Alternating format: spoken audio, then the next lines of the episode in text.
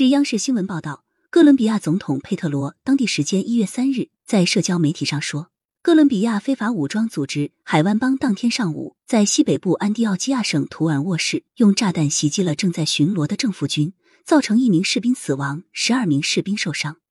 各国防部同日发表声明说，政府军正在安第奥基亚省对非法武装团伙采取进攻性行动，以打击当地的犯罪活动。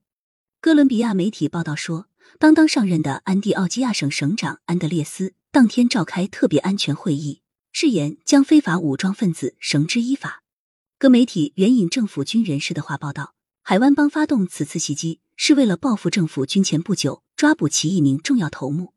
海湾帮是哥伦比亚主要贩毒集团，目前有大约一千五百名成员，在哥伦比亚多个省活动。该集团头目戴罗安东尼奥乌苏加二零二一年被捕后被引渡到美国。二零二三年八月，被美国纽约布鲁克林联邦地区法院判处四十五年监禁。感谢收听《羊城晚报·广东头条》。